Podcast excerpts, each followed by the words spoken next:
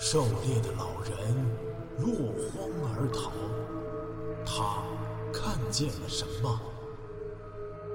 风景区内群蛇频频伤人，他们为何如此狂躁？装备精良的科考队出现在这里，又是为何而来？神秘的大自然到底在向我们隐瞒什么？武夷山惊心动魄七十二小时，带你感受一场逼近死亡的旅程。矿床。怀特看到白练一般的大瀑布时，已经累得半死了。他看了看表，九点五十分。他整整走了一小时二十分钟。溪谷的路太难走了，雾气越来越大。路上他滑了一跤，弄得满身泥浆。还有一次，差一点滑进了湍急的溪流里，吓得脸都绿了。中上游的激流远远超过了下游，一旦落水，后果不堪设想。瀑布的巨响震荡在耳边，空气中满是湿润的水汽。绕过一块矗立的巨石之后，他被盖尔吓了一大跳。盖尔脸上毫无笑意，一脸戒备的蹲在巨岩背后，右手放在小腿处。怀特知道。那里绑着一把锋利的地中海式匕首，他见过那把又薄又窄的利刃，那是作为解剖工具放在设备箱里托运来的。怀特毫不怀疑，如果不是无法通过海关，盖尔一定会携带一支手枪的。啊哈！瀑布声太大了，差点听不到你的脚步。盖尔看清楚是他，重新露出幼鼠般的笑容。手离开小腿，站直了身体。哈姆森呢？怀特不想多理会他，坐在那儿思考人生呢。盖尔用手指了指，故作幽默的回答。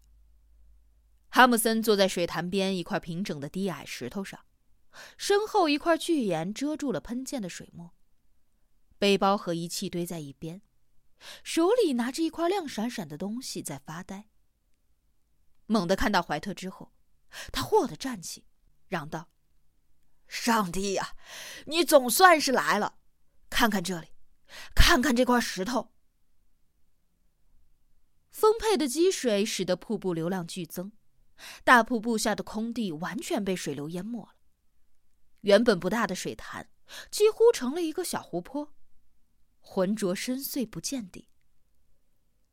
瀑布飞流急坠的压力在谷底形成了一股气流。怀特顶着扑面而来的水汽，踩着几块勉强露出水面的石块，终于走到了近前。他立刻认出了哈姆森手里的石头，一块油盖云母精致油矿石，和自己搞到的那块样品一模一样。你相信吗？这块精致油矿石就是在这水里找到的。到处都是。哈姆森唾沫直喷，胡子翘了起来。怀特直到这时才肆无忌惮的放纵了自己的喜悦，大笑起来。成功了，我就知道会成功的。詹姆斯，异常点和带全集中在这一片这个瀑布周围三英里之内，我估计有上千个。哈姆森指着瀑布大喊。瀑布奔流的声音巨响无比，他们要大声喊叫着才能够听见。怀特抬头看看白沫飞溅的瀑布，有一点目眩。哈姆森指着水潭边上浓雾笼罩的树林，接着大声地说：“看见了吗？那些树比中下游的树可要高大的多啊！”怀特点点头：“是的，你怎么认为？”是辐射造成的变异结果。哈姆森回答的很坚决。怀特眼睛扫视着树林，开口道：“我想还能够发现其他一些东西，他放下背包，活动了一下腿腰，跨到了水潭边，顺着斜坡往上走入了树林，低着头寻找地面。其实，他不用仔细找，树林里遍地都是密密啧啧、低矮的深绿色植物。瞧，建叶锦！怀特扬起右手，冲着哈姆森喊道，手指上夹着一株绿色的小草。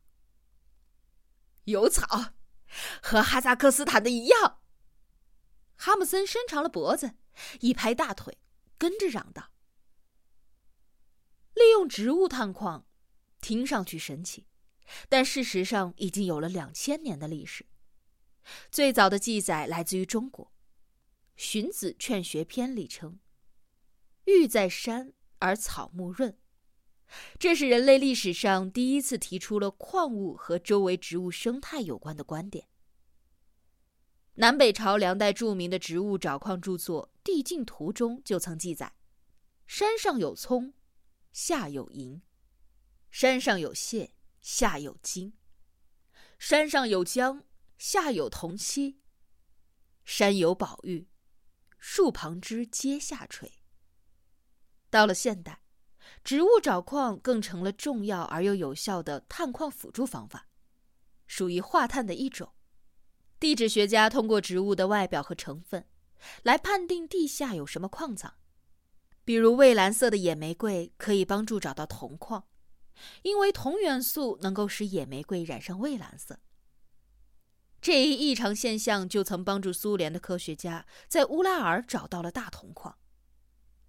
镍会使某些植物的花瓣失掉色彩，而锰矿则会使所有的花卉都变成红色。矮灌木林能够证明土壤当中含有石膏，矮生的樱桃和刺扁桃说明地下有石灰岩，忍冬则常常与金矿、银矿伴生。已知的七十多种能够指示各种地下矿产的植物当中，几乎都是草本植物。其中有三分之一以上属于豆科、石竹科和唇形科，还有车前科、木贼科和锦菜科。油矿也只是植物，在东半球的勘探当中，与之相伴的植物多为锦菜科。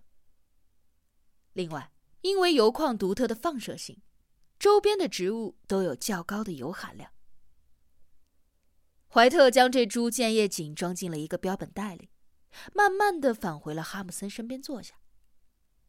这时他的身上已经几乎湿透了，但是他毫不在乎。他相信，只要回国后在实验室里检测，会发现叶子里有丰富的油含量。其实，这已经不重要了。他坚信，这里是一个前所未有的富油矿床。他闻到一股酒气，哈姆森打开了一块威士忌。瀑布上面那些大块岩石，你认为是什么？怀特眯着眼睛，仰头看着瀑布。我怀疑那些石头都是花岗伪金岩。过一会儿我们要上去取样本。哈姆森做了一个爬山的手势，随即将手里的威士忌递了过去。来一口。怀特喝了一大口，惬意的伸直了身体。这个时候只缺一支雪茄了。盖尔，你来一点儿。谢谢，我不要。盖尔拒绝了，他不愿意在工作时喝酒。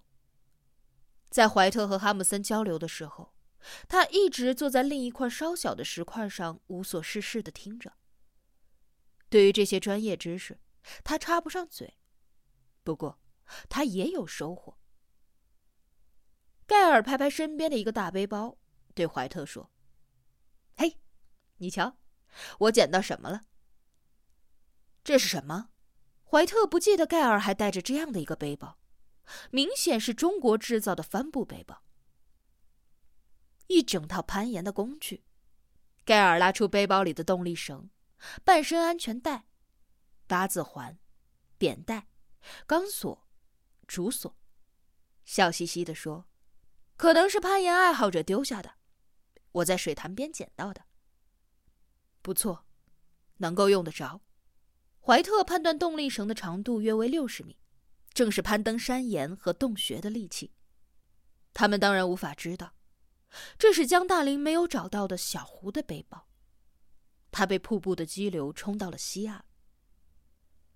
哈姆森的双眼被酒精刺激的通红，他大声地说：“显然，这里的矿床不在地下，而是地表，那些石头里。”我也这么认为。高品位的表生油矿床。怀特哈哈的笑了几声，满意的扫视着四周。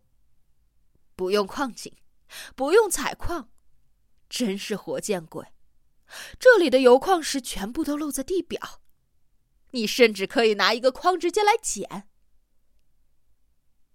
西蒙斯先生这一次要满意了吧？